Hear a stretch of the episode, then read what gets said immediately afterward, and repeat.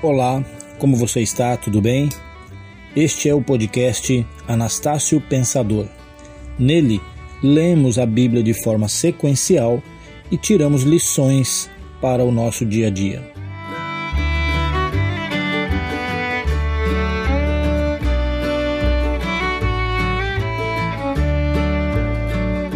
Chegamos agora a Gênesis capítulo 4, dos versos 18 a 26. Eu quero traçar um paralelo entre duas ações que acontecem aqui. Uma ação foi praticada por Lameque, a quinta geração de Caim, e a outra ação foi praticada, ou pelo menos teve início esta ação, a partir de Enos, que foi filho de Sete, ou seja, Enos, neto de Adão e Eva. E Lameque carregava consigo uma informação importante dessa história do seu antepassado Caim.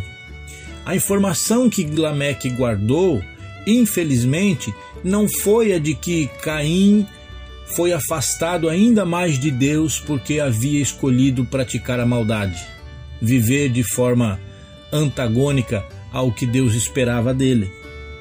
Mas Lameque guarda a informação de que havia uma espécie de proteção, uma justiça a ser feita caso Caim fosse morto. Porque Deus havia dito para Caim que ele não morreria imediatamente, como consequência de ter matado seu irmão, vagaria pela terra e carregaria um sinal, uma marca, e esta marca de alguma forma dizia para quem viesse a encontrar com ele que ele não deveria ser morto. E caso fosse, então esta pessoa seria eh, condenada a ter sete da sua família mortos também porque mataram Caim. Essa é a informação que importou para Lameque, foi esta informação que ele guardou na sua mente. E aí, no estilo de vida que Lameque desenvolve, dá para a gente perceber neste relato que ele era uma pessoa também de difícil trato. Não era fácil de lidar com ele. Por quê? Houve duas situações em que pessoas diferentes de alguma forma o feriram. Ele diz que teve um homem que o feriu e teve um rapaz que pisou nele. E isso bastou para que ele matasse os dois, assassinasse os dois. Então, notem aqui uma prática recorrente de matar por qualquer razão. Bastou que ele fosse machucado, ferido, bastou que pisassem nele, e isso já foi suficiente para que ele entendesse que deveria matar. E bem parecido com o que Caim fez, sem uma razão que fosse justificável, não havia uma autodefesa, não havia um risco à sua vida, nada disso, foi apenas um acidente de percurso ali no dia a dia, mas já foi suficiente para ele ficar irritado e ele tirar a vida de duas pessoas. E aí mostra também que ao invés dele ter se arrependido, ao invés dele ter, depois de cometer esses dois assassinatos, colocado a mão na sua mente e dito: Meu Deus, o que foi que eu fiz? Me perdoe. Não, ele chama suas esposas e diz para elas o seguinte: Lembram que Caim seria vingado sete vezes? Pois é. No meu caso serão 77 vezes ou 70 vezes 7, dependendo da versão que você tem. Então Lameque, ele não só perpetua a característica de assassino que seu antepassado Caim teve, como ele também se acha como um Deus, sendo capaz aqui de determinar a punição para aqueles que eventualmente viessem a fazer mal a ele. Então, este homem, Lameque, ao invés de chamar sua família e ensinar sobre Deus, chamar a sua família e ensinar sobre arrependimento, e aceitar a sua falha, reconhecer o seu erro e dizer: gente, eu errei, eu me precipitei, eu me descontrolei, não façam isso, não é isso que Deus espera de nós. Não, não é isso que ele faz. Ele chama as mulheres ali na sua presença e diz: ouçam o que eu estou dizendo. A partir de agora, porque matei dois, se alguém quiser me matar, ou vier a me matar, a lei que eu estou estabelecendo para que seja levada a efeito é que 77 vezes mais estas pessoas paguem pelo que vão fazer. Note que o, a intenção do coração de Lameque é sempre para a maldade. Ele acabou de fazer o mal para duas pessoas, para os familiares daquelas pessoas, e agora ele está querendo estabelecer uma regra que vai causar ainda mais matança, mais sofrimento, mais tristeza para o seu semelhante. É nítido aqui que há uma perversão cada vez maior do coração do ser humano. E a gente sabe disso a tal ponto de que mais à frente, no capítulo 6, o dilúvio acontecendo.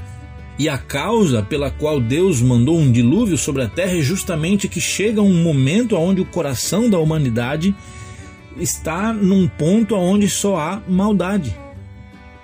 E do outro lado, como eu disse lá no verso 26, há a expressão invocar o nome do Senhor. Enquanto, de um lado, pessoas como Lameque, seguindo essa linhagem devastadora, maldosa de Caim, vai pervertendo cada vez mais o seu coração, outras pessoas começam a dizer diferente, proclamar diferente. A expressão invocar no verso 26, ela tem um sentido de chamar, gritar, por, mas ela também tem um sentido de proclamação. Então, esse texto diz pra gente que na época de Enos, os homens começaram a invocar, a proclamar o nome do Senhor. Que coisa interessante. De um lado, Caim criando regras de maldade, de perversidade, de sofrimento. Por outro lado, outras pessoas estavam buscando andar com Deus e também falar a respeito de Deus. Aqui nós temos à nossa frente o início de uma atitude a qual nós somos chamados para fazer como cristãos, que é proclamar o nome do Senhor proclamar o reino de Deus, proclamar a grandeza de Deus, o projeto de salvação, de vida eterna que Deus tem para nós. De novo, eu quero chamar a atenção de que este primeiro livro da Bíblia, Gênesis, este livro que trata dos começos, o tempo todo ele mostra para gente, a partir da queda, este paralelo que há entre o bem e o mal. Ou seja, o ser humano, ainda que numa situação de afastamento de Deus, continua no seu exercício da sua liberdade e principalmente na sua capacidade cognitiva de raciocínio para fazer suas escolhas. Ou pode se lançar à maldade, ou pode buscar a Deus. Ou pode virar um egoísta, ou pode virar um sanguinário, ou pode ser alguém que fala do Senhor, que pensa no próximo que traz coisas boas para o seu próximo. Ou você pode destruir pessoas, ou você pode animar, incentivar pessoas. Ou você pode destruir sonhos, ideias, projetos, ou você pode se juntar com pessoas e animá-las naquilo que é bom, naquilo que é positivo, naquilo que faz bem para elas mesmas e a partir delas, no contexto onde elas estão inseridas. Desde a criação de Adão, até o dilúvio, imaginemos quantos optaram por seguir uma linhagem de Caim, executarem a maldade, serem pessoas que tendam a reagir de forma errada o tempo todo e por qualquer razão. Ou então, o surgimento de famílias nesse processo que se voltavam para Deus, que buscavam a Deus, que ouviam as histórias dos seus antepassados e tiravam lições para a vida e não como Lameque, que ouviu a história do seu antepassado Caim e resolveu escolher aquilo de mais ruim que havia ali, que é a perpetuação da maldade. É interessante que, mesmo em Cristo, nós podemos ver um paralelo, porque para algumas pessoas, Cristo e a obra de Cristo pode ser muito triste, ao passo que para outros, Cristo tem cheiro de vida então a lição que fica deste trecho para nós aqui é que escolhas nós temos feito? O que que agrada o meu coração? Eu me inclino mais para a maldade ou me inclino mais para o bem? Eu acho mais interessante intensificar a minha semelhança com Deus, em tudo que isso possa significar, ou eu acho mais interessante me tornar um, um bad boy, aquele que chega e arrebenta com tudo e que sempre vence e que é o grandão, o dono do campinho, o dono da bola, e se eu não quiser ninguém faz e só fazem o que eu quiser.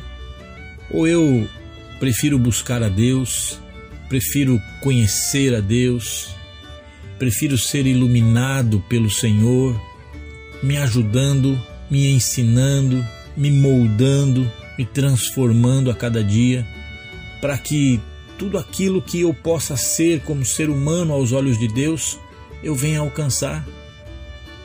Nesta vida de escolhas, aquelas pessoas ali na época de Enos demonstram humildade e busca pela justiça verdadeira. A Bíblia nos ensina que Deus se alegra com o justo. A Bíblia nos orienta a não nos assentarmos, a não tomarmos parte na roda dos escarnecedores. A Bíblia nos mostra que podemos ser instrumentos de transformação, que possamos ser gente como estes que na época de Enos resolveram proclamar a Deus, resolveram invocar o nome do Senhor.